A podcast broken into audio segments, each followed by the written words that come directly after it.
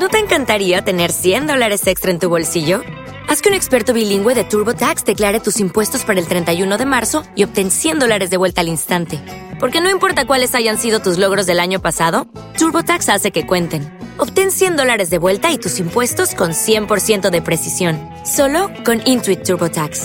Debes declarar para el 31 de marzo. Crédito solo aplicable al costo de la presentación federal con TurboTax Full Service. Oferta sujeta a cambios o cancelación en cualquier momento.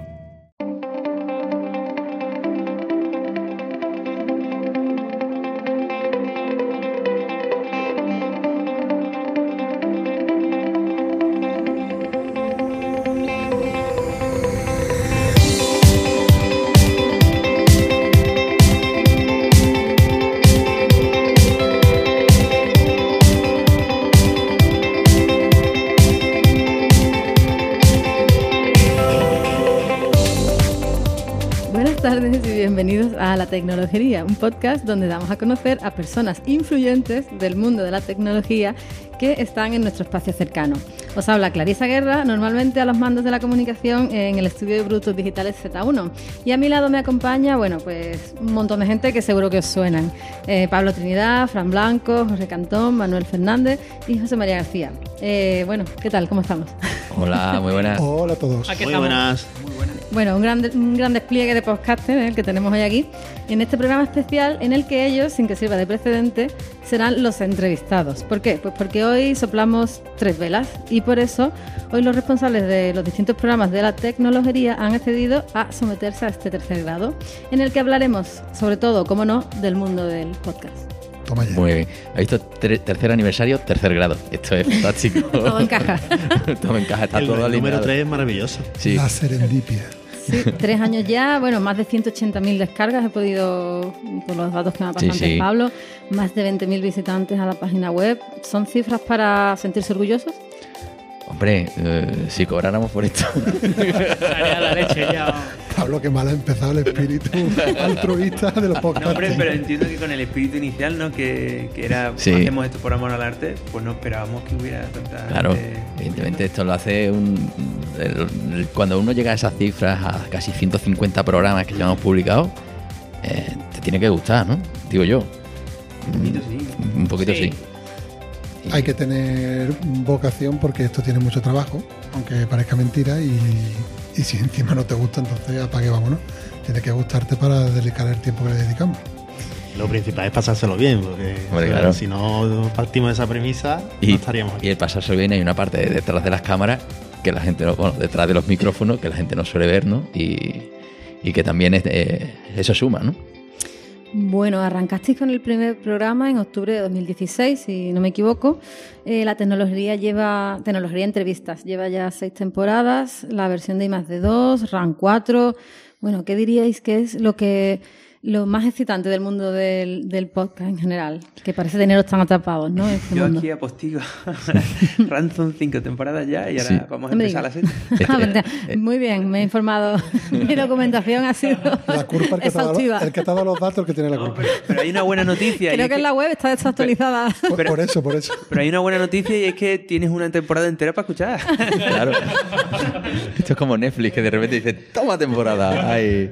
Que, que además es fantástico, ¿no? Porque todo el mundo cuando me pregunta, ¿cuánto tiempo? No, mira, llevo seis temporadas. Qué guay, llevaste seis años. Digo, no, no, no, no, llevo, no, llevo la mitad, llevo la mitad. Pero muchas gracias, ¿eh? Por, por el interés.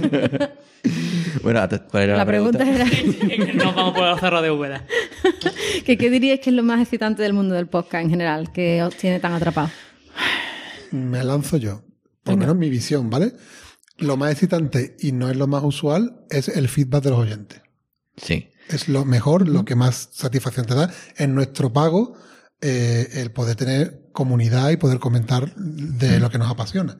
Y eso no siempre se da. Es muy de agradecer los que dedican un momentito a escribirnos un comentario en iVoox, en Twitter, y, y eso es lo bonito y es lo que nos reconforta. Por lo menos es lo que más me gusta de todo el invento. Sí. Hombre, yo creo que, que, bueno, también aquí nos falta un poco de, de contexto. Has mencionado una cosa de eso. que Tenemos varios programas en la red. Y bueno, para quien no lo sepa, a lo mejor mmm, nos escucha en vuelo 616 y dice que hacen 5 cuando son 2. Si escucha RAM, pues oye, que hacen 5 cuando mmm, son 2, ¿no? Eh, entonces, bueno, digamos que lo primero, de cada uno de los programas, tres años, como bien has dicho, de tecnología entrevistas, que fue el primer programa con el que empezamos y que lo que a nosotros nos alimentaba entonces eran las escuchas, es lo primero que tú ves, ¿no? Número de escuchas y descargas. No sabes exactamente de escuchar. Hay gente que te descarga y luego pueden escucharte o no, o, o puedes llevarse ahí descargado y morirse de asco durante mucho tiempo, ¿no? Pero eso es lo primero que tú ves. Y, eh, y la primera bofetada, entre comillas, que tú te llevas es decir, oye, 200 escuchas, dices, qué poco, ¿no? es la perspectiva de las dimensiones que tiene esto del podcasting, ¿no? Pero luego, mm, realmente cuando empiezas a trabajarlo y tienes a gente detrás que ves que reacciona y que te está escuchando, le pones cara y ojo. En algunos casos, cuando empezamos con el tecnología y entrevista, estaba muy orientado a antiguos alumnos nuestros de la escuela de informática. Entonces, claro, mm, de repente ves a gente que hace unos años que pasó por aquí y que te estaba escuchando. Y, y algunos que te paran por la calle, por los pasillos, te dicen, oye, he escuchado tu programa, te lo encuentras en alguna feria, de, he escuchado tu programa y no tenías ninguna noticia, ¿no? Entonces, realmente a nosotros nos costaba mucho tener comentarios al principio, ¿no? Y yo creo que eso teníamos en iTunes, te das cuenta que la gente no comenta en iTunes. En Evox sí empezaron a, a caer algunos comentarios, ¿no? Sí. Pero poquitos. Luego más en Twitter. En Facebook también te encontraba de vez en cuando pues gente que te iba dando. Sin embargo, por ejemplo, en Vuelo 616 es alucinante la comunidad de, de cómics, ¿no? Eh, lo activa que es. Yo creo que también por lo cercano del mundo literario, ¿no? Al final a la gente le gusta escribir. y- Es que en el, en el vuelo 1616 se da la curiosidad de que la comunidad, digamos, que está detrás de la marca, digamos, en Twitter, yo creo que muchos de los de Twitter es que ni nos escuchan. Sino que, no, no, es por, por la interacción y por los temas que tocamos en los tweets, que hablamos de cómics, o retuiteamos cosas que a ellos les interesan. Y a lo mejor algunos sí picará y nos escuchará y otros no. O sea que, que es que en el caso de vuelo 616 se da esa peculiaridad, que no, que como no solo tuiteamos el episodio, sino que también aportamos del medio, pues hay muchos que nos conocen y a lo mejor ni nos escuchan. Solo nos ven el logo. Ahí vas soltando las cositas para tener, para apuntar, que vayamos apuntando, ¿eh? Sí, Eso, ahí, suéltalo. sí. Vale, ¿y qué, bueno, qué diríais que es lo más importante que habéis aprendido en este año, en estos años como podcaster? Mm, yo te diría tener un proceso. Mm, un proceso que nos ayude a ser muy eficientes y poder cumplir con la periodicidad que es brutal. Eso es todos los viernes a las 2 de la tarde. Hoy nos lo hemos saltado porque estamos un ratito más tarde haciendo esto, ¿no? Claro. y, y bueno, es, eso es lo que tienes que aprender para ser podcaster. Digamos, una cosa que teníamos claro cuando nosotros empezamos era el buffer, ¿no? El tener... eh, Grabados y tal, sí. unos cuantos programas para poder emitir. con- La periodicidad, que la gente no. Pues ya cuesta que te presten atención. Si la gente se olvida de ti, tienes que volver a hacer el esfuerzo de rescatarlo. Entonces, si tú sabes que es uno al mes, pues ya te acostumbras a eso y todos los meses es como darle a la gente la droga que quiere, ¿no? La dosis. Entonces sí, sabemos que hay algunos que nos escuchan puntualmente, otros que nos escuchan pues cuando quieren escucharnos, igual que escuchamos cuando consumimos podcast, pues nos escuchan y tal. Y otros que son fanboys, ¿no? Yo aquí eh, hace poco me escuché el segundo aniversario para tenerlo fresco para hoy, ¿no? y, y que habíamos dicho entonces. Y ahí teníamos al señor Raguenó, ¿no? Que era nuestro consumidor que en cuanto sacamos un viernes, pues ahí está escuchándolo el primero, ¿no? Y sigue, y sigue. Porque, sigue. Porque yo me lo encuentro todos los meses en, la- en las reuniones de podcasting mensuales de aquí de Sevilla, la Pod Night, y, me dice, bueno, ¿y qué, ¿y qué toca la semana que viene? ¿no? Y digo, ah, pues toca run, y toca, o toca entrevista, o no sé cuánto. Y él, él es súper fan sobre todo de entrevistas, para que no engañar. Y entonces dice, bueno, pero ¿quién va a tocar? ¿O cuándo toca entrevista? Y yo, un poquito, espérate un poco que, que va a venir dentro de poco. Vale, vale, vale, total. que sí, sí, y todo esto viene pues porque eso, porque hay oyentes pues muy, muy fieles a ciertos programas y tal, otros que le, mm, se tratan de todo y tal, pero bueno, oye, que, que son todos muy bienvenidos. Yo creo que eso ha sido un gran mérito también de la, de la red, el haber conseguido, que no es fácil, como está bien está diciendo Pablo, el haber conseguido esa periodicidad, mantenerla y bueno, inter- inter- intercalando los programas, por supuesto. Al final los programas a lo mejor no tienen la periodicidad. Si hay un seguidor que solo sigue un programa, pues a lo mejor Claro. es más difícil, porque a veces sí que varía un poco la- esa periodicidad. Eh, pero bueno, incluso cuando ha hecho falta hemos grabado un, un jueves y el viernes estaba también Cuando no, el mismo viernes por la mañana y editarlo todo en cuestión de una hora. Eso sí, eso sí. Eso sí, muy ¿Sabes? grande. Y um, Jorge. Eh, pues sí, a ver, eh, es cierto lo que comentan, ¿no? El hecho de lo difícil que es hacer podcast, eh, la parte técnica sobre todo, eh, también intentar, como todo el mundo estamos ocupados, ¿no? Y esto lo hacemos en nuestro tiempo libre, sobre todo en el caso de Pablo, que muchas veces es el que más trabajo tiene, ¿no?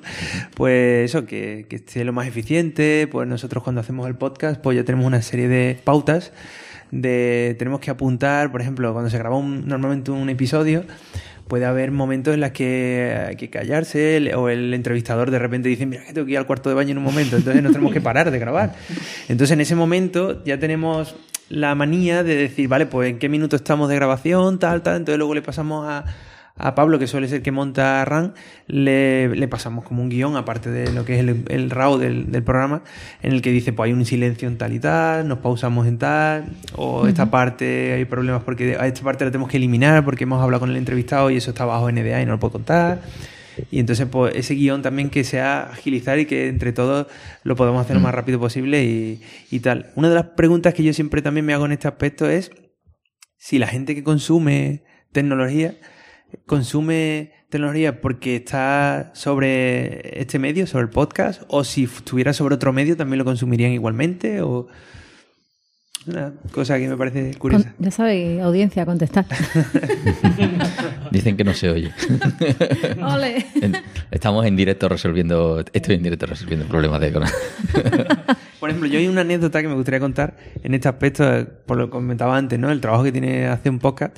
Recuerdo un entrevistado que hicimos en una Irlanda que cuando lo llamamos eh, no nos dijo que tuviera ningún malestar ni nada, pero cuando fuimos a empezar a hablar con él en la entrevista, estaba de baja en su casa porque tenía una- unos ataques de tos, pero unos ataques de tos que yo no he visto, que son eh, que él se ponía, a- de repente él estaba normal, hablaba contigo, ¿no? Pero él de repente se ponía a toser y podía estar un minuto tosiendo. Entonces, claro, nosotros grabamos el programa y dijimos, ya que hemos quedado todo, pues venga, pues vamos a grabar. Claro, el programa fue que cada X tiempo había que parar, porque había un minuto de todo. Entonces, Pablo, este, esto va a ser el, el currazo de la, La- muerte. la ¿no? edición de eso Ento- fue- Claro, sí, sí. entonces Pablo dijo, yo aquí eh, con su magia hizo y, y aplicó lo que llamamos el filtro frenador, que quitó todas las toses, de, de tal forma que tú escuchas el podcast y tú no sabes que, se, que, que Unai tenía ningún problema de tos ni nada. De el- manera el- que él me decía, de hecho, tío, es que me van a decir en el trabajo que yo que hago de baja. El otro, el otro día grabamos tres al cubo y, y es verdad, también me aplicó el, el filtro frenador aquí a este que habla. Iba, iba apuntando los- las, las toses en tiempo real, iba apuntando los de estos. Yo no lo conocía, pero. Sí, pero, eh, pero ese, hombre, también, eh, esto son cuestiones técnicas. Cuando tú estás en directo, si alguien tose, eh, aunque sea residualmente, todos los micrófonos acaban captándolo. Entonces es más difícil de limpiar, ¿no? Pero cuando tú estás por Skype, como era el caso, pues todo viene muy limpio. Entonces ahí sí que tú puedes coger y quitar la tos porque no tienes ese retorno en local. Entonces, claro, tuve, es que ahí hasta quité ese disclaimer, ¿no? La frase decía Adrián, bueno, gracias a pesar de todo lo que has tosido. Digo, lo voy a quitar también porque no quien lo escuche no tiene Nadie, sentido. no. Yo, yo de todas maneras mm, quiero hacer también romper una lanza a favor de Pablo en ese sentido, porque a lo mejor hay muchos oyentes que no lo valoran, pero hay otro oyente de podcast que sí es muy exigente con la calidad del sonido. Yo creo que la calidad que tiene la tecnología, mm, pocos podcasts tienen.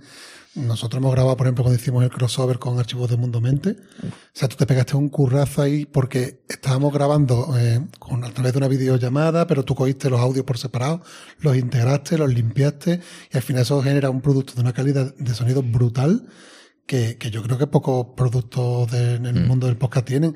Y claro, ¿eso qué, qué pasa? Que eso requiere un tiempo por tu parte, porque como montas el de entrevista, montas el de vuelo no sé, montas el de RAN, eh, tienes un alto estándar de calidad, pero que te quita muchísimas horas de, de Claro. vida. Es que también lo que, hay lo que hay que intentar es, es- eso como los fotógrafos dicen que, que bueno, que el trabajo de postproducción se, se arregla si, si haces un buen trabajo de preproducción, ¿no? Entonces el mantener la periodicidad al final depende un poco también de eso, de, de intentar adelantarte a los problemas y decir, oye, si luego voy a tener que andar cortando, eh, pues mira, voy a ir apuntando por lo menos cuando se van produciendo las cosas para no tener que escucharme el programa entero, ¿no? Porque claro, esto es una cuestión, si tú no has estado en el programa, como ocurre muchas veces con RAN, es escúchatelo entero y, y, y- tienes que estar con, con las orejas abiertas, no puedes estar haciendo otra cosa, ¿no? Si tú me dices, eh, aquí, aquí y aquí toca, pues yo voy, edito eso, monto el audio, y, prácticamente pues se reduce una barbaridad los tiempos de, de respuesta, ¿no? Luego casos como ese, ya cuando mm, que eran cinco personas, era, bueno, era- éramos seis, cuatro gritándole a un micrófono. Encima el reloj de Windows es diferente y se iba retrasando progresivamente a medida que iba avanzando el programa, llegaba a acumular varios segundos de lag. eh, con lo cual tenía que ir corrigiendo. Eso, eso es algo que no está pagado. claro, eso lo haces una vez y porque te lo encuentras, ¿no? Y ya luego di- dice, oye, Windows o Mac, ¿cómo vas a hacer eso? Para ir estableciendo puntos de sincronismo, de incluso pararte, ponerle un- un- una palmada o cualquier cosa de esa para, meter, para verlo, para directamente no tener que ir buscando cuándo sucedieron las cosas, ¿no? Entonces ya es algo que cuando tienes 150 episodios casi en lo alto, pues ya has aprendido a base de cachetada, ¿no? Y, eso, ha habido días de luego hay otros podcasts que, que ya van como churros, De hecho, mi siguiente pregunta iba un poco por ahí, por el tema del esfuerzo que supone crear eh, contenido de podcast, ¿no? En este caso. Eh, ¿Vosotros creéis que está equilibrado el, el esfuerzo que supone la creación de podcast con el beneficio que sostiene? ¿Cuánto tiempo y esfuerzo le dedicáis cada uno a vuestros programas o temporadas? Bueno, aquí me voy a tomar yo la licencia de aportar unos datos y tal. Venga, Frank. Venga, va. Porque aquí en Menda el Herenda, si nos retrocedemos a la primera temporada de la tecnología aquí, de tecnología radio, ah, yo hice el, el- el- el trabajo fin de grado sobre esto, sobre, sobre redes de podcast. Y, me acuerdo que en aquel momento estimamos que la producción de un programa mm, podría ser unos, unos 15, o- 15 horas, si no me equivoco. Y tal. Mm, creo que todo ese tiempo creo que se ha, ha bajado mm, ya un tiempo mucho menor. Sí, 3-4. 3, 4, fíjate, por eso. Pero entre que buscáis al entrevistado... hace- Hombre, claro, si contamos Sí. todo eso, Eso también ya hay una suma- parte de organización. suma y tal, ¿no? Pero también es cierto que, bueno, que cuando llevas ya muchos programas, por ejemplo, como tecnología entrevistas, y, y ya más o menos, claro, también es cierto que aquí el señor Pablo Trinidad se coge, se, se saca los, los guiones mentales que da gusto y demás, y, y de repente, ¿qué vamos a grabar? No sé, pues algo saldrá, claro. Y entonces, pues claro, llegas a la entrevista y, y vas sacándole, vas sacando petróleo, ¿no? De- del entrevistado, ¿no? Y, y también es una de las cosas de las que, de las que molan, ¿no? Mm, eh, ir descubriendo la historia. Yo en mi caso, que a- la mayoría de las veces no conozco la historia, eh, ir descubriéndola poco a poco y que el tío, o el entrevistado de buen rollo, te va contando su vida y, y dices tú, pero este, este tío donde no ha estado, ¿no? Y, y eso es, eso, eso te llena mucho, por lo menos para mí, para mi persona. Claro, Fran es que es nuestro primer oyente. en muchos programas, en otros te digo, mira, este hombre ha hecho esto, lo otro, y más o menos se documenta. Pero hay otras en las que viene. Eh, Oyente en directo, además. Sí, ¿no? sí, pero se hace un Carlos Herrera con todo montado, llega él, mano en el bolsillo. Oye, ¿yo qué? ¿Y este quién, quién toca? ¿Y qué hace? Pero esta tecnología qué es, ¿no? Si tuviéramos catering, este venía por el catering nada más. Pero entonces, ¿creéis que está equilibrado el esfuerzo que supone con el, con el Eh, retorno? ver, eh, también depende un poco del, del programa en concreto, Sí. ¿vale? Eh, yo, por ejemplo, que yo he participado fundamentalmente pues en, en I D y en 3 al cubo, el 3 al cubo es, es off topic también, igual que eh, vuelo 616, pues mm, para el de I D, que los programas son de unos 20-30 minutos, pues el esfuerzo para prepararlo era, es mucho mayor que los programas de dos horas que nos pegamos con 3 al cubo. Exacto. Sí. Y eso lo habrá notado aquí. Clarisa lo sabe perfectamente. Me suena. que ella como periodista y digamos como autora, bueno, como podcaster en La Respensa, eran episodios muy cortitos. Y en esos episodios tú marcabas un ritmo, tenías las preguntas ya trabajadas, se pasaban y demás, ¿no? Y nosotros en, en entrevista Nada. es que sí que nos curramos mucho el primer guion, hicimos es que yo creo que nos lo curramos tanto que no hemos hecho ni un ajuste al guion en seis temporadas. Entonces tú vas ya más, más o menos, sabes que la parte de la charla, que por mucho guion que tú pongas, puedes tener temas, algunos conceptitos, algunas cosas que añadas, pero al final lo importante eh, ya lo tienes trabajado de antes, ¿no? Pero, pero eso, cuanto más corto sea un programa, Más trabajo requiere. Sí. Y luego, por supuesto, aquí Manuel, que cuente cómo se curra su vuelo Claro, 616. es que yo creo que al final lo que decía José Mari, que, que creo que lo has dicho tú, ¿no? Que cada programa es diferente la preparación. En el caso nuestro eh, es tremendo, porque yo, por ejemplo, mm, este lunes vamos a grabar. Y yo, yo ya sé este fin de semana que voy a tener que tener una dedicación bastante grande. Probablemente o el sábado o el domingo entero esté preparando el programa, porque entre que leo o releo la obra que vamos a comentar. Eh, después tenemos una mínima escaleta de secciones, pero mm, yo tengo que, tomar ciertas notas porque, claro, mm, quiere uno ser preciso en ciertos datos históricos, ¿no? De que sé, de un autor, una fecha de publicación, un número que al final te lo apuntas, ¿no? Te hace un mini guion simplemente para saber por dónde tienes que hablar, datos que no quieres que se te olviden. Y entonces eso tiene una preparación que me la como yo, igual que después Pablo se come la parte de, de producción, ¿no? De, de toda la parte de grabación. Pero lo curioso de todo esto es que después, por ejemplo, me, me vi hace poco con un oyente que, que pasaba por Sevilla, que es Gonzalo, un saludo si me estás escuchando, que, que hizo expresamente quedar para comer para conocernos en persona. y, y comentándole un poco todo este tema de intrahistoria, dice, pero, pero ustedes preparáis algo, si sonáis súper frescos. Y digo, pues no sabe lo que hay detrás. Y en, en verdad es un mérito que suene fresco. Efectivamente. Pero, pero nos pegamos un currazo. Y, y también conozco a otras personas que se dedican a estas cositas de divulgación friki, vamos a llamar, que, pero que después si te pones a mirar un poquito caso por caso, no son todos los casos por supuesto, pero muchos casos son a lo mejor personas jóvenes que todavía eh, son solteros y no tienen una familia que, a la que dedicarle tiempo, o incluso no tienen un trabajo.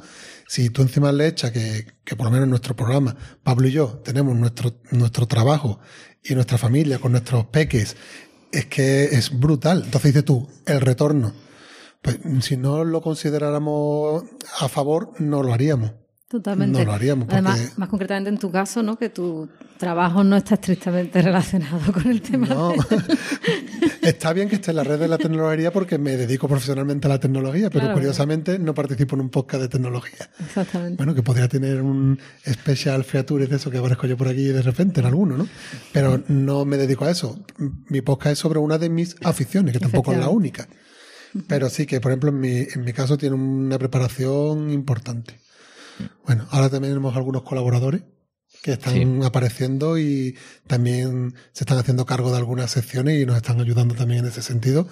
Pero que tenemos una producción de uno al mes que eh, para el oyente de podcast de cómic parece poco, porque está acostumbrado a que otros producen más, pero porque son otros perfiles también de podcaster. Y es que a nosotros nos cuesta, ya llevar uno al mes nos supone un, un gran esfuerzo. que es un trabajazo, que tú al final es un trabajo que te ayuda también a descubrir cosas que te gustan del mundo del cómic, a recordar, a ordenar. Entonces al final te aporta un valor, te está estructurando también y te está obligando en, en una forma de ocio, con lo malo que tiene que te obligue un- en el ocio. Pero, pero bueno, eso forma parte también del retorno. Y luego, al final, pues estás en una comunidad en la que bueno, estás disfrutando. Tú estás en el. Twitter que disfruta con un coche Claro, porque. estamos hablando de, de costes de, de tiempo, ¿no? Pero es que además, en nuestro caso, hay un coste también del objeto. Es que yo me compro el cómic. Pero con gusto. Que, bueno, el problema es que me compro el que del que hablamos y otros muchos de los que no hablamos, ¿no? Pero sí es verdad que hay algunos que me compro expresamente por el programa, que yo a lo mejor no me lo compraría, pero por descubrir, por, por aportar, y además que no está costando el dinero. Entonces, dices tú, te, te compensa, digo, pues tiene que compensar, porque encima que le dedicamos tiempo gastamos pasta. Y, al, y después, Comi tiene otro problema, que es el espacio, que es que no tenemos sitio donde guardarlo. Pues, pues- pues mira, Tres al cubo sabéis de eso, ¿no? Si hablamos de ya de juegos de mesa, no te, no te quiero ni contar. De hecho, es muy gracioso lo que estás diciendo, porque es verdad que, eh, bueno, desde aquí saludamos a David también, que es el tercero en Discordia del 3 al cubo, eh, y se queja mucho de que ya casi quedamos solo para grabar en vez de para jugar. claro. Con lo cual, es verdad, es curioso al final. Es que, al respecto de lo que tú dices, es que hay un punto que hay que manejar bien, porque si no esto dejaría de rentarte, que es que si tú te das cuenta que estás leyendo por obligación, o sea, si yo estoy leyendo porque tengo un programa, pierde el sentido. Entonces, no, tienes que conseguir conjugar todo para que además sea algo que te esté apeteciendo hacerlo. Es complicado. Y, bueno, no es que queramos, parece que nos estamos pegando aquí latigazos. Mira, pobrecito de nosotros. No estará tan mal cuando lo estamos haciendo, ¿vale? Efectivamente. Exactamente. Hombre, tienes una excusa, ¿no? Para comprar cómic. ¿no? A, Díselo a mi mujer. A tu mujer, ¿no? Cariño, es que lo tengo que comprar porque es que tenemos este fin de... Tenemos que grabar un programa. Cuando te das cuenta de que tienes que entrar como si fuera un contrabandista, yo qué sé, escondiendo el material en tu casa, date cuenta que algo no está bien. algo no está bien. ¿Qué mujer- no? ¿Qué traes? Mi mujer, hay ciertas calles de Sevilla que me prohíbe que transite. No puedes ir por esa calle que está la tienda Que se de lo compra cómics todo. que va a entrar. Curioso. Yo en mi caso, eh, contar que, claro, eh, como has comentado antes, Pablo, que cada perfil no tiene su diferencia. Nosotros también nos dedicamos a hacer entrevistas. Eh, quizás desde el punto de vista de entrevistas ves fácil el hecho de que, bueno, yo tengo que comprar algo, que lo tengo, pero yo no estoy detrás de ello, porque ellos se va y ahora no puedo entrevistarlo, ¿no? Entonces, la complejidad que tiene en el caso de las entrevistas, eso es contactar con las personas, eh, contarle de qué va el rollo, que les apetezca, que les mole y ahora encontrar un día que tengan libre para grabar. Porque, claro, y que coincida con el tuyo. y que, claro, nosotros intentamos estar siempre disponibles, eh, pero no siempre es posible, eh, porque, claro, entonces, por ejemplo, hay entrevistas, la última, por ejemplo, de Rank, que es con Roger de Nómada Studio, eh, nos costó un año. Eh, conseguir la, la entrevista porque un año detrás de ellos pero ahora por ejemplo a lo mejor pues se tenía no es que les dieron muchos premios por el juego este de Gris no sé si lo conocéis que es muy famoso y, y entonces pues se fueron fuera estuvieron en Estados Unidos tres meses después se le dieron un basta que se fueron a Inglaterra a recogerlo tal entonces no era posible no era- y después también hay veces que quieres buscar un programa que dices a lo mejor voy a grabar este programa pero me gustaría encajarlo en final de temporada o en principio de temporada porque me parece un programa estrella o algo así entonces muchas veces también quieres alinearlo con un evento con algo así entonces es complicado eh, y tienes tiempo detrás, detrás de las personas. Después eh, una vez que ya dices venga lo vamos a hacer Ahora el hecho es de, en este caso Adri ¿no? y, y yo, el hecho de que él siempre, Adri, lo, lo, lo dice mucho. ¿no? Eh, Hay que ver que llevamos ya dos años con el programa y nunca hemos fallado ninguno de los dos. Es decir, eh, tienes el, el compromiso con el invitado, por lo tanto tú no puedes fallar o piensas que no puedes fallar, pero ninguno de los dos se ha puesto malo, ni ha pasado nada. Incluso, sí es cierto, algunas veces hemos ido resfriados, malos, cosas así, pero no hemos faltado, ¿no? Y eso también es un esfuerzo. Y después, una vez que vamos a entrevistar a alguien, pues nosotros lo que hacemos es un guion, además particularizado para esa persona. ¿Vale? Entonces los- lo trabajamos todo en Google Doc, subimos lo, y cada uno escribe como una lista de preguntas que considera. Estudiamos normalmente a los invitados por LinkedIn, cuál es su historial, y luego nos vemos eh, todas las referencias que hayan en Internet, las primeras sobre todo que aparezcan en Google, de esa persona, tanto en vídeos de YouTube y todas esas cosas. Y si le han hecho ya entrevistas antes, no suele ser el caso porque en RAN entrevistábamos a desarrolladores y no son los que normalmente salen en las entrevistas, ¿no? Siempre sale la gente de marketing o la gente de los CEOs, la gente de arriba de las empresas. Entonces es una cosa que también hacemos, ¿no? Da ese espacio para que personas que normalmente no hablan en este tipo de medios puedan hablar, porque además te cuentan cosas mucho más cercanas a, a lo que nosotros hablamos, ¿no? Que son desarrollo de videojuegos y, y a lo que otro desarrollo escucha. Pero una vez que vemos todas esas entrevistas, intentamos decir, bueno, si esta persona sí ha tenido ya una entrevista y está en YouTube y cualquiera lo puede ver, vamos a intentar preguntarle algo que no le hayan preguntado, porque si no está redundando en algo que no es sorprendente, ¿no? Entonces sí queremos ser en ese aspecto un poco único y decir, bueno, pues vamos a, si no le han preguntado sobre este tema, vamos a atacar más ese tema y vamos a desarrollar más Sí, ese tema. Y un poco lo, lo que sí vosotros encontráis con muchas cuestiones de confidencialidad. Es decir, que Claro, están también. trabajando en proyectos que no pueden hablar de ellos Claro. y tal. Entonces, a veces las que tenéis preguntas que, Sí, sí. Las, que las hacéis y hay que borrar o que Claro. no las podéis hacer porque antes preguntáis, oye, ¿te puedo preguntar esto o no? De hecho, eso también para nosotros podríamos decir que es hasta un beneficio. Porque eh, nosotros, quieras o no, estamos grabando el programa, pero también hablamos de entre esas partes que se cortan y las partes que hablas antes y después del programa con el entrevistado, también nos enteramos de cosas que no se pueden decir. De cotilleo. Entonces, quieras o no, pues, ah, mira, otra pues, tal. Por ejemplo, hace poco entrevistamos a una chica que estaba trabajando en Environment eh, Artist en Tequila Awards y estaba trabajando en Glyph, que es un juego que ha salido ahora con Stadia, que va a salir en noviembre, que se presenta, pero ella no nos dijo, nos dijo, llevo dos años trabajando en un juego, pero no puedo decir en qué es. Y durante la entrevista fue así. A las pocas semanas se presentó Stadia, se presentó que Tequila Awards hacía un juego exclusivo para Stadia y le escribí por Twitter y le dije, este es el juego que, que estaba haciendo. Y dice, sí, no lo podía decir, pero ese era el juego. Entonces también es, es chulo ese aspecto y el hecho de que nos enteramos de cosillas también internas de, de cada una de las compañías que entrevistamos. Yo quería comentar que ese modelo de entrevista mm, a nosotros en Vuelo 616 también nos gustaría hacer entrevistas.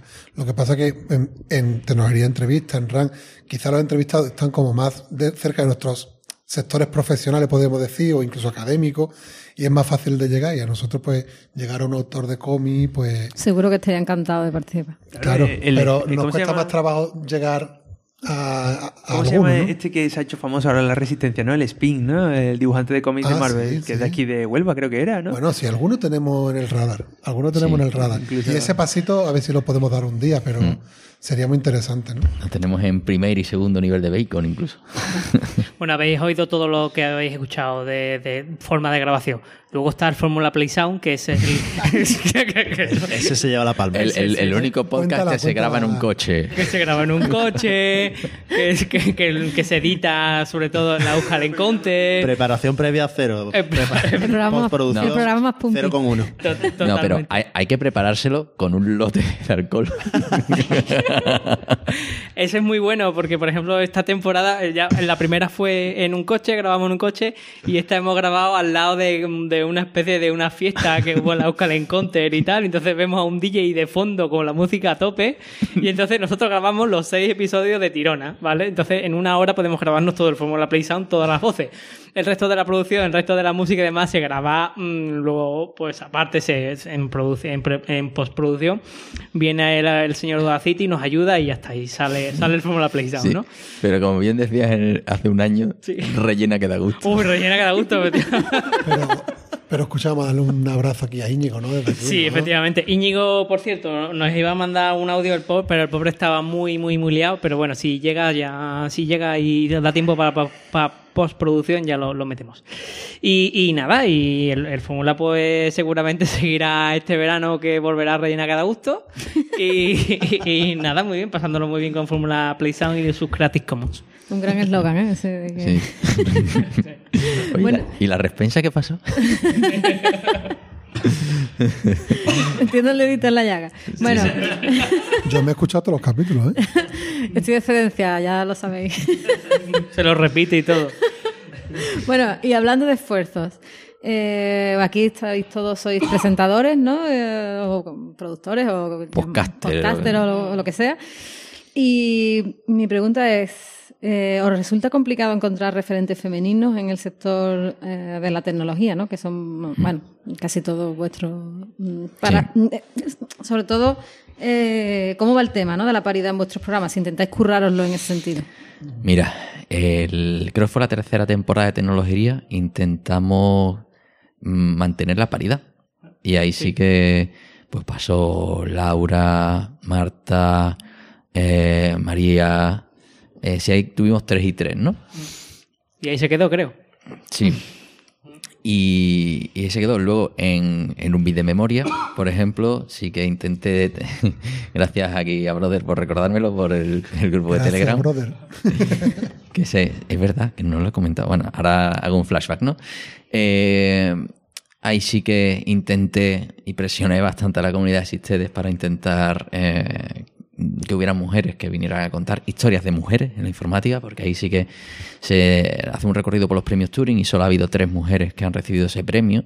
Así que para una mujer de la que hablamos, quería que fuera una mujer la que lo hiciera, ¿no? Y, pero es complicado en general por varias razones. Primero, por una cuestión de porcentaje. En nuestra industria, por desgracia, hay muy pocas mujeres. Entonces, yo creo que la proporción que tenemos es la que realmente existe en la industria. Hacemos un esfuerzo importante porque pasen por nuestros micrófonos mujeres, pasa por aquí también Elvira, eh, de pinga programadoras. Estuvimos hablando largo y tendido sobre, sobre ese problema.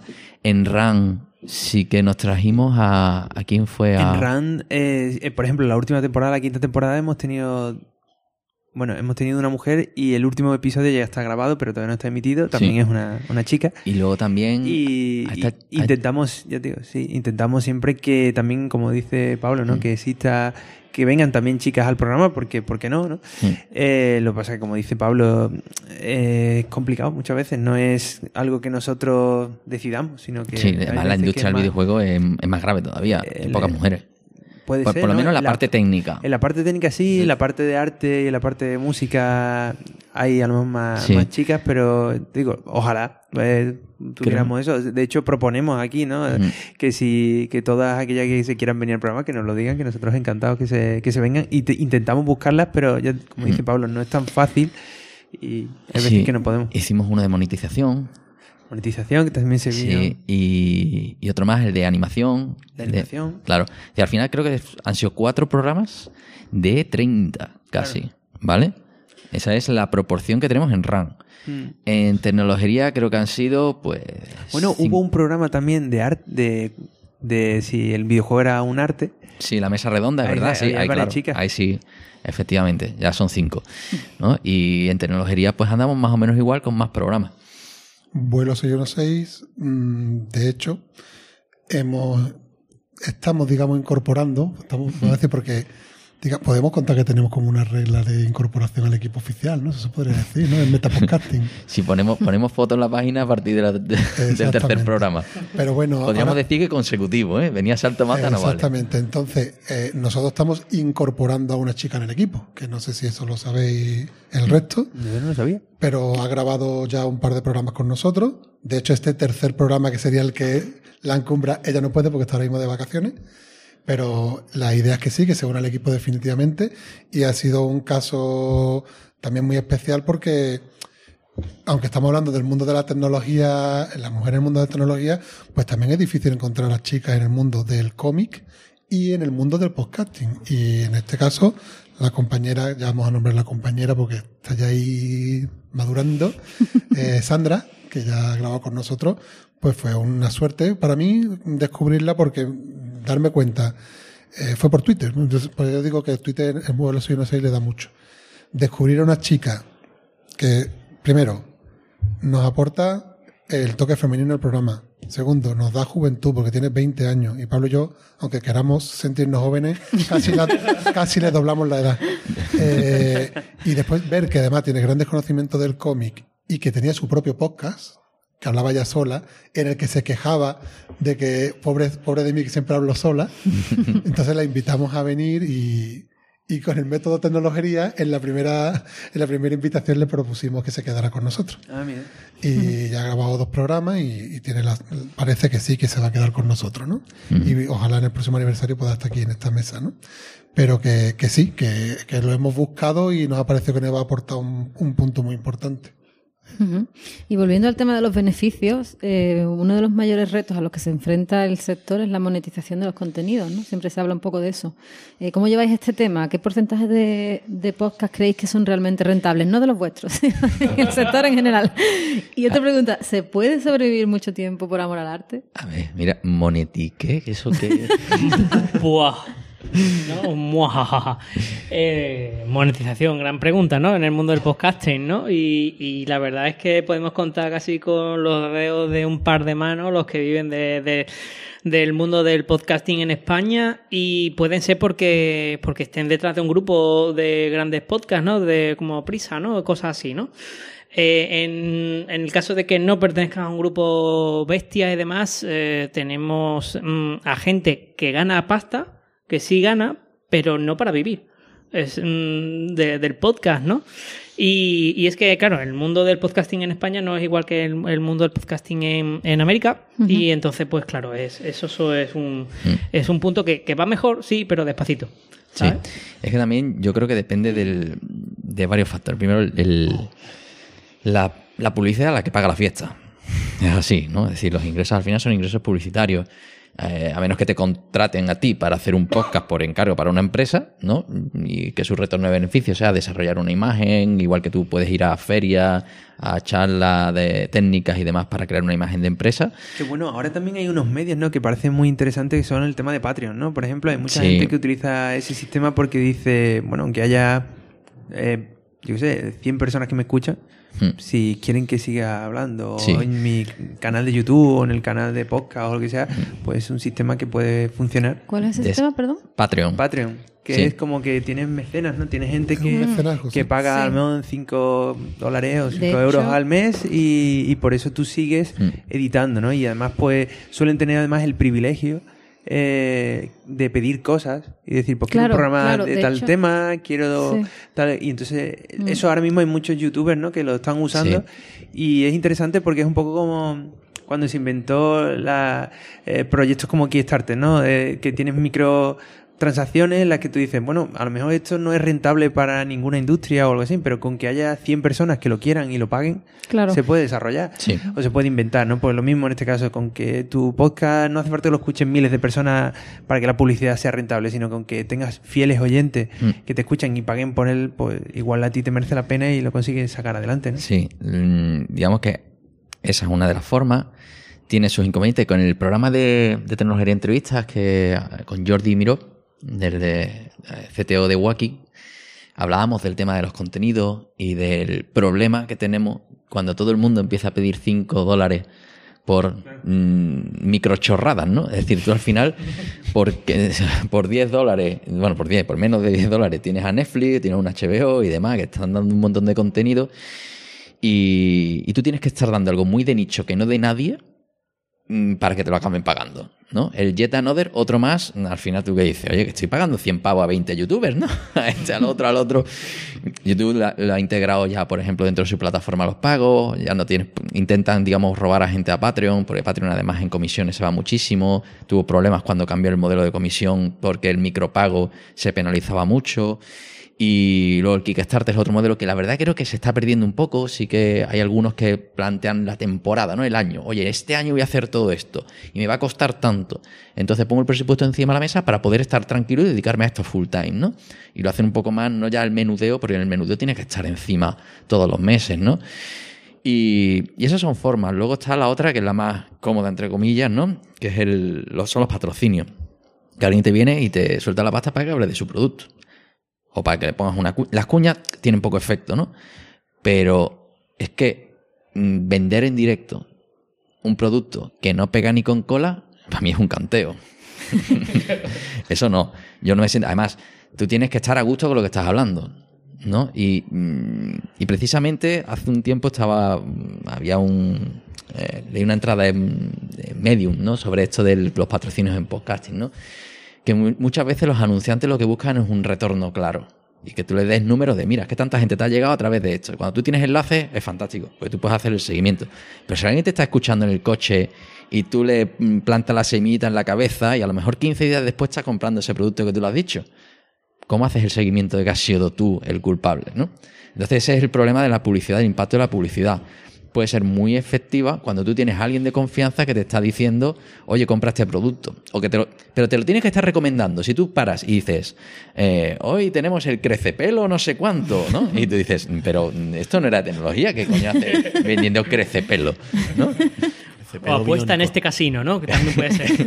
Bueno, yo he visto un ejemplo muy claro, ¿no? Ahora en la- el programa este tan famoso que hay de la vida moderna, que venden los productos Lea, ¿no? Que son de afeitado y que tienen que ver, ¿no? Con un poco ellos, pero o la, es que esa gente o la está en- gafa Siroco, esa. Claro, eso es otro nivel. Es otro nivel. Es decir, aquí vienen a escucharte por algo en concreto, ¿no? Entonces tú tienes que alinearte con eso y, también hay que saber el volumen. Es decir, nosotros en volumen, eh, por ejemplo, en el programa de cómics, pues si tenemos a 300 oyentes fieles, pues eh, ahí es donde ese es nuestro nicho. ¿Cuánto te puede gastar por 300 personas? Mm, Publicidad, poco, no va a pagar mucho la fiesta, ¿no? Yo quiero, yo quiero hablar de nuestro mundo porque es un mundo un poquito especial, ¿no? Yo he comentado antes que, que- a, nosotros en, ocasiones no- nos cuesta el dinero porque tengo que comprar el material. También pasará en tres al cubo. Entonces, por un lado dices tú, joder, si por lo menos me pudiera financiar el, el cómic del que voy a hablar este mes, no todos mis cómics que yo me... perdona la ignorancia, ¿no se pueden alquilar cómics? bueno, sí, eso es un tema. ya Se estamos puede- buscando se el modelo. puede ir a la biblioteca a sacar cómics porque la biblioteca tiene fondos bibliotecarios de Pero cómics. no son nuevos, ¿no? No, pero hay- depende de la biblioteca, lo cuida más el fondo, ¿no? Tendré más, mejor material o peor, ¿no? Pero bueno, el caso, que, que por lo menos si pudiéramos financiar el cómic que reseñamos al mes, uno, o sea, financiar quiero decir, eh, ¿qué pasa? Que nuestra comunidad de oyentes y la comunidad del cómic, eh, pues, es bastante radical en algunos aspectos, ¿no? Eh, sobre del tirón, eh, tienes que ir como demostrando de que a ti nadie te está pagando. Tanto a los podcasts que nos hablamos de cómic como a los youtubers. O sea, se piensa que si tú hablas bien de una obra es porque tienes una editorial por detrás que te está pagando o, o- o una tienda de cómic. Eh, que por un lado dices tú, coño, si por lo menos me pagaran el cómic, tú por un lado dices, lo buscas.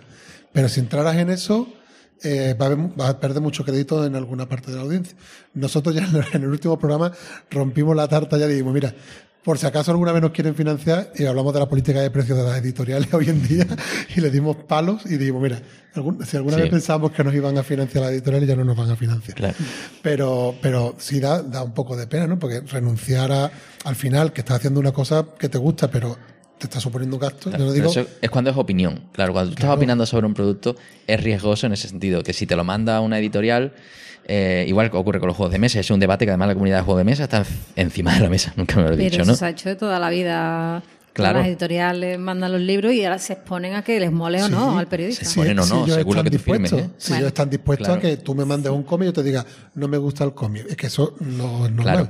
Entonces ahí la solución que hemos encontrado es eh, llegar a un acuerdo con la biblioteca de la Estás universidad. adelantando Sí, primicias. lo voy a adelantar. Esa era la última pregunta. Ah, bueno, sí, pues entonces ya es... eh, No, Spoiler. pero bueno. No, Después- ya que ha sacado Jorge el tema de la biblioteca. Sí, cuéntalo. entonces claro, al final es una forma que tenemos de mantener la neutralidad, de no, de no tener que, mm, que asumir más costes y luego también que ayudamos a una biblioteca a crear un fondo bibliográfico con un mínimo de calidad hemos y hecho, de criterio. hemos hecho un mini estudio de mercado porque hemos ido a dos, pero muy bueno. hemos ido a dos y nos hemos dado cuenta de que, de que el bibliotecario o mm, el cómic no es un material que domine. Entonces, ellos saben cómo organizar los libros o qué libros tienen que comprar para el fondo. Pero les cuesta mucho clasificar el material en el mundo del cómic. De que es un. Bueno, esto ya me voy a meter un marrón, pero cosas que son cómics y cosas que son novelas gráficas, como si fueran cosas diferentes, unas para adultos y otras para chavales, y no saben clasificar. Y yo les pregunté, bueno, ¿y cómo sabes qué cómic tiene que comprar? Porque todos los bienes salen un montón. ¿Cuáles sabe? Entonces, hemos visto que es una manera como de obtener un beneficio Mutuo. mutuo, porque nosotros les vamos a ayudar a darle el valor del conocimiento de cómo clasificar la obra, qué obras tiene que ser más have para, para cualquier persona que vaya a buscar un cómic a la biblioteca. Y si por otro lado nosotros tenemos la oportunidad de, eh, gracias a que esa biblioteca adquiere el libro, por lo menos tener nosotros la oportunidad de leerlo una vez para el programa, pues buscamos una manera de financiación, que es un poquito el, el problema que yo estaba planteando, que si no podemos buscar un patrocinio porque nos van a decir que somos unos vendidos, el tema del Patreon es que yo, no sé vosotros, yo soy también consumidor de podcast. Si yo tuviera que pagar en cada podcast que oigo una cantidad, me sale peor que el Netflix. O sea, Claro. Entonces hay que buscar otros modelos imaginativos y nosotros hemos estado, Sí. estamos ahora explotando el tema. este la Evox biblioteca. está buscando el tener como un panel de varios mm, podcasts que al final son de pago, ¿no? Y tener a los, a los grandes. Pero claro, son podcasts generalistas, ¿no? Te vas a uno de historia, de humor y tal. Ahora, cuando tú te vas al nicho, que es donde realmente un podcast destaca en eso que no entra en la radio generalista. Humor puedes encontrar en la radio. Pero incluso yo aquí pongo el caso de Radio Marca, que mm, no tiene un programa de fútbol sala. Y lo sacó en formato podcast. ¿Por qué? Porque no le sale en las cuentas. Pero sabe que hay una base suficientemente grande y es de nicho. Pues quien tenga interés va a ir a escucharlo, ¿no? Y eso lo hizo hace muchísimos años. Pues, pues al final eso es lo que nos acabamos encontrando. Los podcasts somos amateurs, lo hacemos porque nos da la gana. El retorno viene si viene. Y hay algunos que sí que tienen un enfoque absolutamente profesional y ya van buscando publicidad. Y al final hay muchos podcasts que yo he dejado de escuchar porque es que suenan a vendida de burra. Así. Y si nosotros alguna vez sonamos a vendida de burra, por favor, escribirnos a hola.tecnología.com con el título vendida de burra. Hay que explicar qué, qué es ese sonido, ¿no? Pero bueno, Eh, sí, bueno, cuando has dicho lo de Patreon, ¿se llama? Patreon, Patreon. Eh, nosotros es que hemos trabajado precisamente con un proyecto que se llama Supercast, que va en ese sentido, de micropagos pagos por, suscripciones y tal, y te ofrece pues eso contenido exclusivo a, los que los usuarios premium, otras funcionalidades, te da métricas súper específicas para que conozcas exactamente tu audiencia, quién ha escuchado qué, cuando la abandona, no sé, un montón de cosas. Y, no, no, no conocía ese otro que te has dicho. bueno, eh, ahora quería decir que bueno que ha pasado mucho tiempo desde que en 2005 el diccionario de Cambridge eh, nombrara la palabra eh, podcast como palabra del año. Eh, sin embargo, pues muchos consideran que es todavía un sector muy incipiente en muchos aspectos. No sé qué os parece a vosotros. Incipiente. Bueno, si llamamos incipiente que ahora todas las empresas quieren tener su propio podcast, Acabo de, de leer en, el móvil, ¿no? Que Marvel va a sacar un, un podcast o no sé qué con, con a través de una empresa. O sea, mm, o sea, Sí. sí, todos se apuntan al carro. Sí, la moda de este año y además estamos asesorando a una empresa que no vamos a decir que- cuál, que está al otro lado del charco. Hola chicos. Eh, le hemos asesorado en lanzar un podcast, solo que hemos sido muy pulcros en cuanto a, oye, plantearos no esto como un negocio, sino qué es lo que queréis contribuir como si fuerais amateurs. ¿Vale? Es decir, no, aquí venís y, y- y queréis contribuir a la comunidad, igual que si vais a una charla técnica, a un meetup, ¿no? Y e- eso que se hace por dinero, no, se hace porque al final crea una imagen de la empresa y estás añadiendo un valor, independientemente de la marca, ¿no? Y es como si nosotros, no- igual en tecnología, digamos, no, no vamos detrás de una empresa, lo hacemos porque nos da la gana, es ese espíritu, pero luego patrocinado por la empresa porque vosotros tenéis un valor y demás, y unos valores y queréis sacarlo adelante, ¿no? Y hemos incidido mucho en eso. Ahora, el, yo no sé por qué había escuchado un podcast de Gillette, yo qué sé, ¿no? Por ponerte una marca, ¿no? Pero es que ahora estamos tendiendo a eso, a que están mm, invadiendo el espacio del, del amateur. Hasta que haya un movimiento reaccionario del amateur contra, contra las marcas. Eh, te has Yo- dicho antes, oh, perdón. No, que yo, es que, bueno, he estado mirando a Fran porque en todas estas reuniones de los premios, el, el debate de qué es un podcast y qué no es para echarnos aquí un huevo de oro. Tenemos 10 horas por Podium en un podcast. Yo, por ejemplo, yo no voy a decir qué es un podcast y qué no es un podcast, pero yo voy a decir que es para mí un podcast, lo que por lo menos la- los rasgos que yo busco en un podcast. Para mí, un podcast eh, no puede ser un producto hecho en radio que yo ahora enlato y subo a la nube, porque eso ha sido creado para la radio. Eh, Cuando yo digo un podcast, quiero que... Es que el podcast tiene otras características del programa de radio. El programa de radio yo tengo que estar pendiente de un hor- horario, ellos tienen unos límites para que entren en una franja porque después viene otro programa. Nosotros podemos hacer un programa de cinco horas si queremos y, y el oyente no tiene problema en pararlo y escuchar en, en varios días y no tiene. Entonces, para mí eso es un rasgo. Otro rasgo, para mí por lo menos, para mí tiene valor que haya un componente de, de divulgación. O sea, que no haya una búsqueda específica de un beneficio económico, sino que la persona que esté detrás del podcast lo esté haciendo por, por amor al arte. ¿Vale?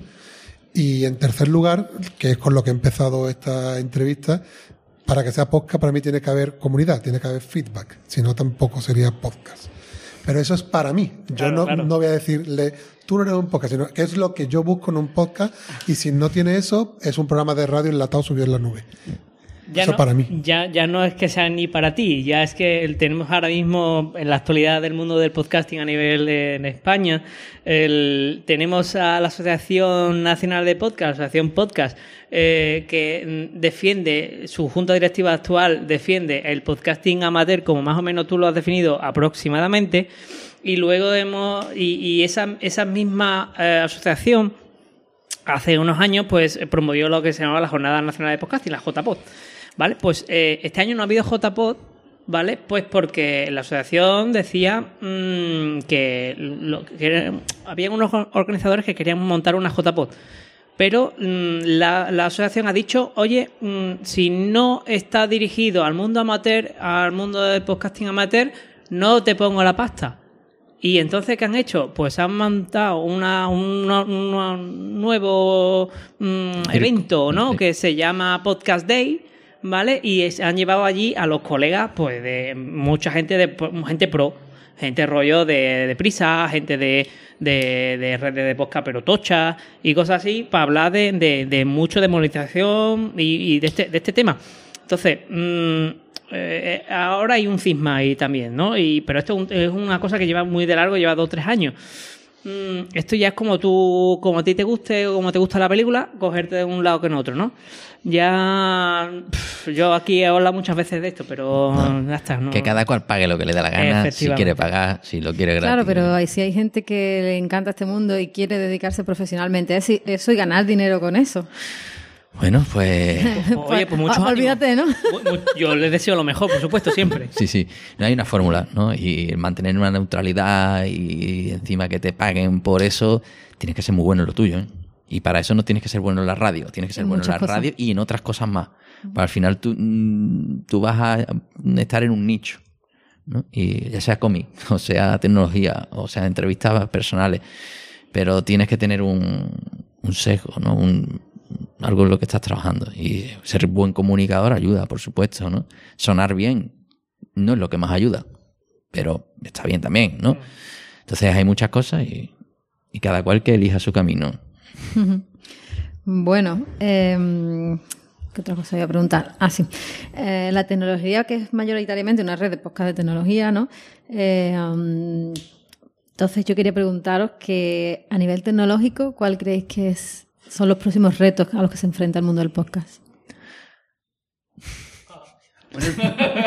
Nosotros tenemos un reto, ¿no? Que también lo hemos hablado muchas veces y es que normalmente, pues, tenemos aquí eh, la mesa de grabación, tenemos tal y, eh, por ejemplo, nosotros en RAN eh, grabamos mucho a través de Skype, ese tipo de cosas, ¿no? Y, por ejemplo, con Adri hemos hablado muchas veces el hecho de si existen posibilidades de que suene mejor el entrevistador el entrevistado, porque claro, él nos hace una llamada por Skype. Nosotros a lo mejor sonamos bien, pero él no suena tan bien. Ah, También muchas veces ahí tenemos problemas con la conexión a inter- internet.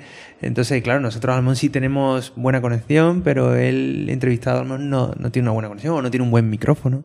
Entonces, si existen posibilidades de enviarle un pequeño equipo que pueda devolver, o también incluso la, la facilidad, como hemos dicho antes, por la falta de tiempo que tenemos muchas veces, la facilidad, Adri, por ejemplo, ha comentado muchas veces de que eh, en vez de mm, grabar en un estudio, si podemos llegar a grabar incluso desde nuestras casas eh, y todo se conecte, pero existen más handicaps, ¿no? Hemos hablado del internet, tal, pues que todo el mundo tenga una buena conexión, que tal. Entonces sí es cierto, no sé si es a nivel de podcast, pero nosotros al menos, eh, retos técnicos que estábamos planteando eran eso, es ver cómo podemos facilitar un poco toda la parte técnica de, de seguir sonando bien, pero eh, conseguir sonar incluso un poco mejor o más fácil para todos hacer el, el Las, programa. las piñas que llamaba yo, como aquello de Silicon Valley, ¿no?